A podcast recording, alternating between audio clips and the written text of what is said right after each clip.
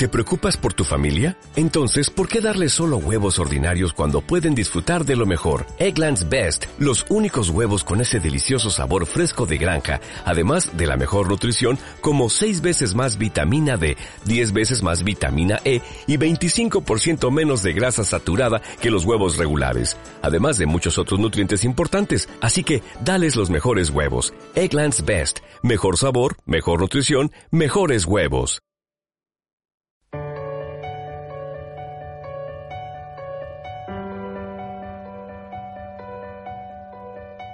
Todo comenzó ayer. Un podcast de la Asociación Española de Historia Económica.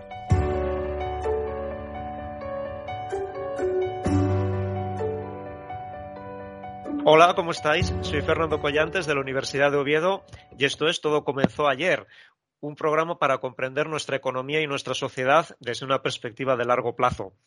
Hoy tenemos como invitadas a dos profesoras de Historia e Instituciones Económicas, que son Margarita Vilar, de la Universidad de A Coruña.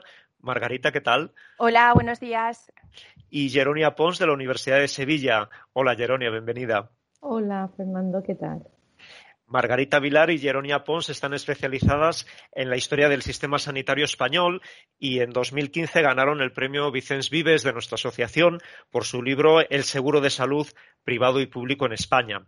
En la actualidad dirigen el proyecto Las claves históricas del desarrollo hospitalario en España durante el siglo XX y hoy queremos hablar con ellas precisamente sobre uno de los resultados de ese proyecto, que es el libro que junto con su colega británico Martin Gorski acaban de publicar con la editorial de la Universidad de Huddersfield y que se titula La economía política del hospital en la historia, un libro en el que reunís a especialistas de diferentes países en Europa, en América, en Asia y, me ha llamado mucho la atención, Jeronia, que en este libro decís que vuestro objetivo es dar respuesta a una pregunta engañosamente simple. Es la pregunta de ¿qué es un hospital? Y, claro, leyendo vuestro capítulo sobre España, eh, me da la impresión de que en el siglo XIX o incluso en las primeras décadas del siglo XX, un hospital era algo bastante diferente a lo que es hoy.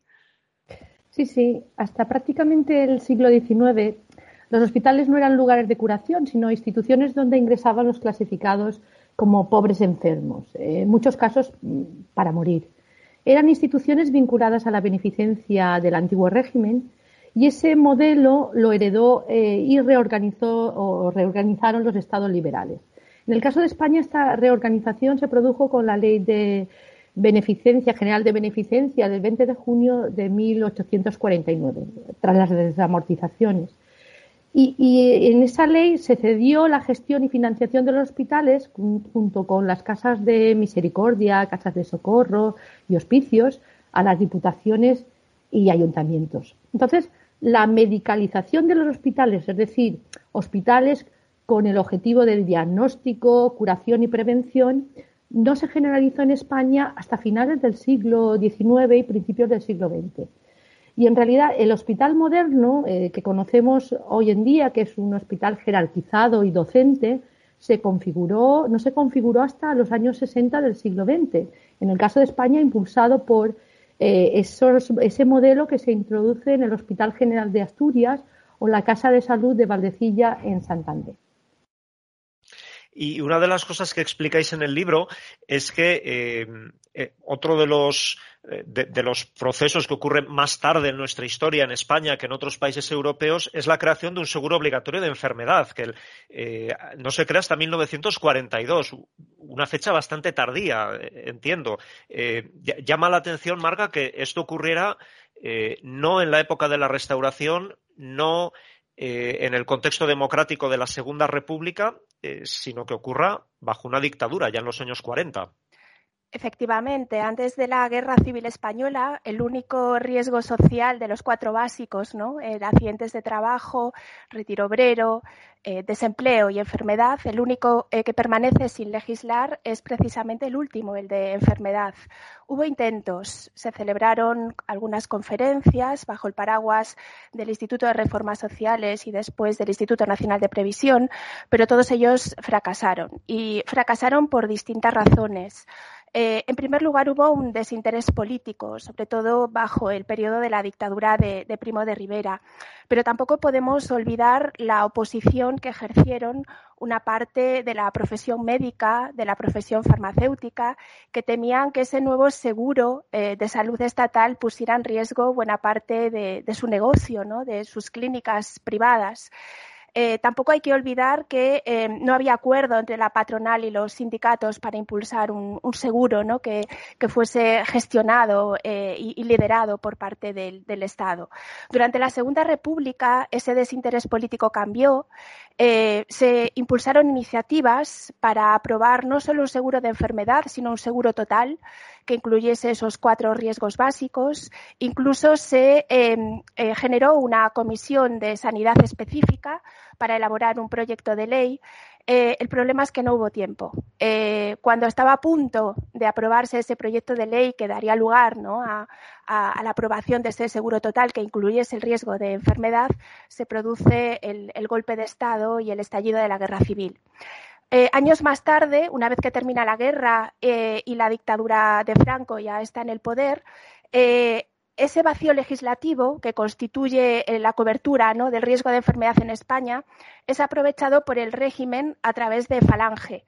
Eh, Franco, el gobierno, los gobiernos de Franco dejan en manos del Ministerio de, Trabajo, controlado por el falangista Girón, eh, la legislación del nuevo seguro de enfermedad, que se convierte en la pieza clave eh, de la propaganda del régimen. Por tanto, fue una, Me pregunto de todos modos, Geronia, hasta qué punto estos cambios que comienzan a producirse durante el franquismo, el seguro obligatorio de enfermedad, la construcción de las llamadas residencias sanitarias. Más adelante, en los años 60, habláis también de la creación de la seguridad social.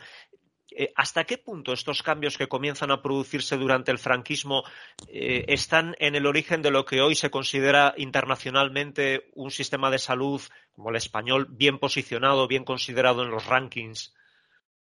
Bien, eh, eh, la creación de, las infraestructuras hospitalarias eh, y del, sistema sanitario eh, público durante el franquismo es, complejo y, y, fue muy lento y dificultoso.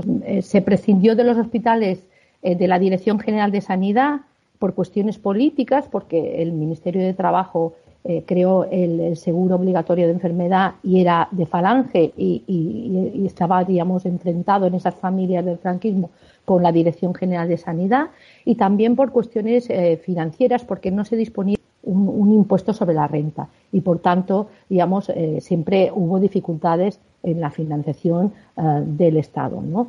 Hasta los años 60 se hizo a costa de, todo este sistema de hospitalario, esas residencias ciudades sanitarias se hizo a costa de las primas de empresarios y trabajadores. Por tanto, el franquismo lo que hizo fue legislar y ejecutar, pero realmente no financió con recursos, diríamos, eh, públicos, sino eh, sobre estos dos grupos, diríamos, trabajadores y empresarios, y sobre todo sobre trabajadores.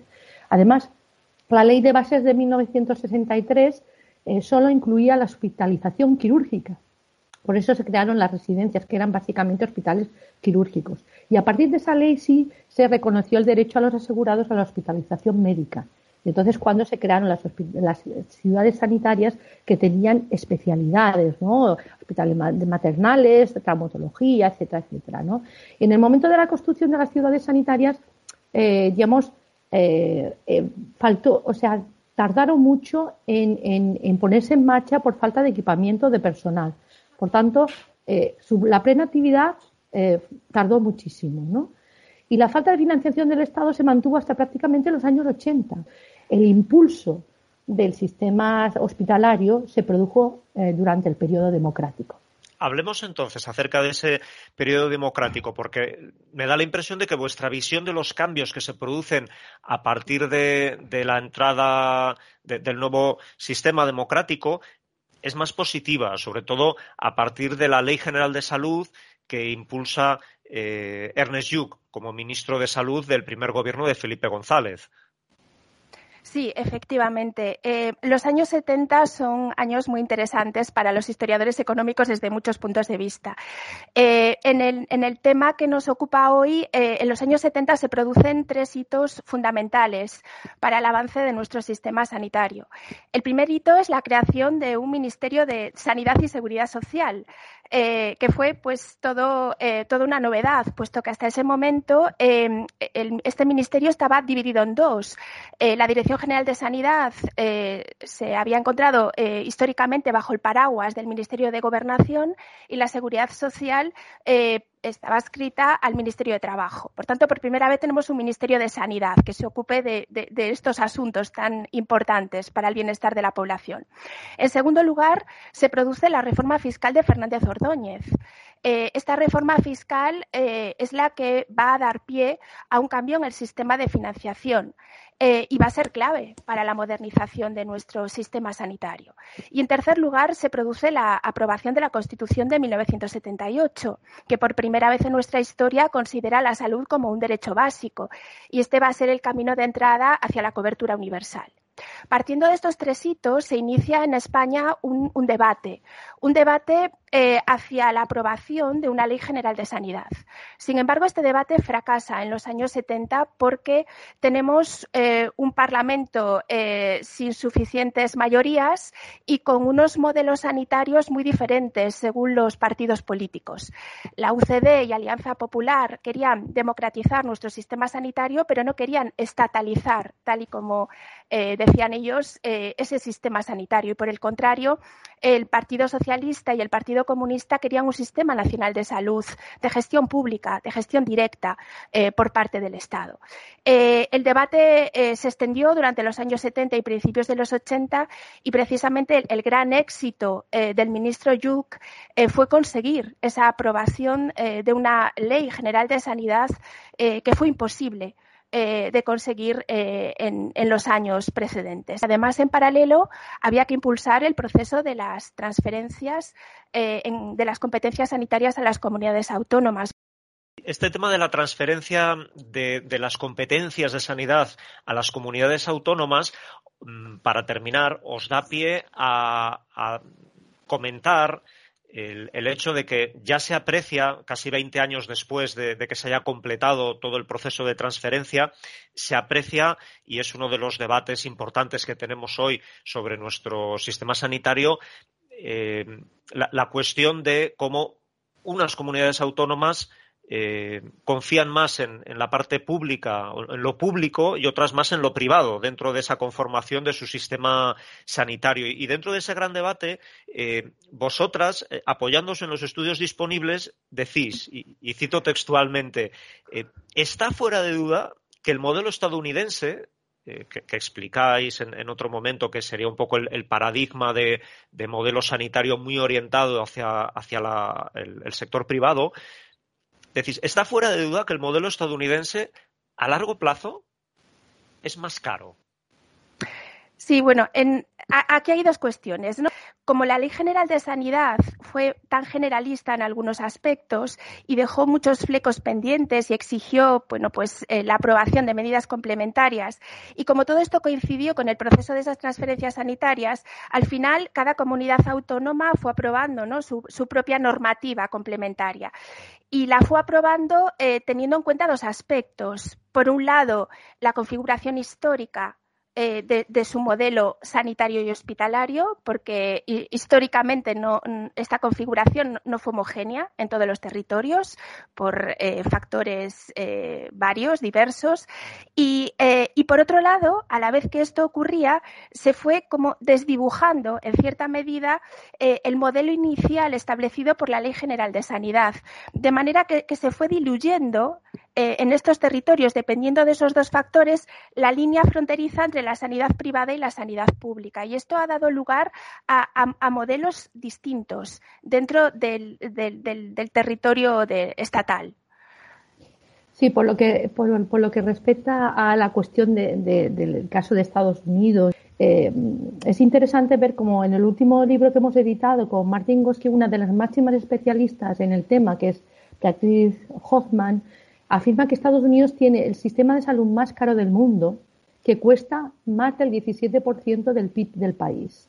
Entonces, eh, prácticamente lo que va diciendo Beatriz es que eh, un porcentaje importante de, digamos, eh, corresponde al, sector público, pero que sobre todo a través de los programas de Medicare y Medicaid, pero, digamos, más de la mitad es a través del sector privado, que son las compañías de seguro privadas. Por tanto, los hospitales privados en Estados Unidos reciben el 60% de los ingresos de los fondos de los contribuyentes y tienen un margen de beneficio del 8%. Y sin embargo, en Estados Unidos hay un 27 millones de personas que siguen sin seguro médico. Nuestro comentario o nuestra conclusión es que las inversiones en los hospitales públicos, bien gestionadas, a la larga siempre es más barata, puesto que se amortiza con el tiempo y, sin embargo, la cesión al sector privado no garantiza una mayor eficacia.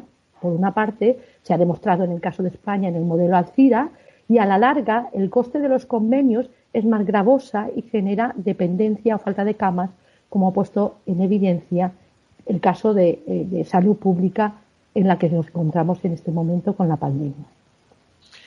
Margarita Vilar, Jeronia Pons, profesoras de las universidades de A Coruña y Sevilla. Muchas gracias por acompañarnos en el programa de hoy. Gracias, gracias, a vosotros. Bueno, nosotros volvemos en 15 días y nos acompañará Rafael Barquín, con quien hablaremos acerca de la historia económica del mundo no occidental, porque también en lo que a pobreza en el mundo se refiere, todo comenzó ayer.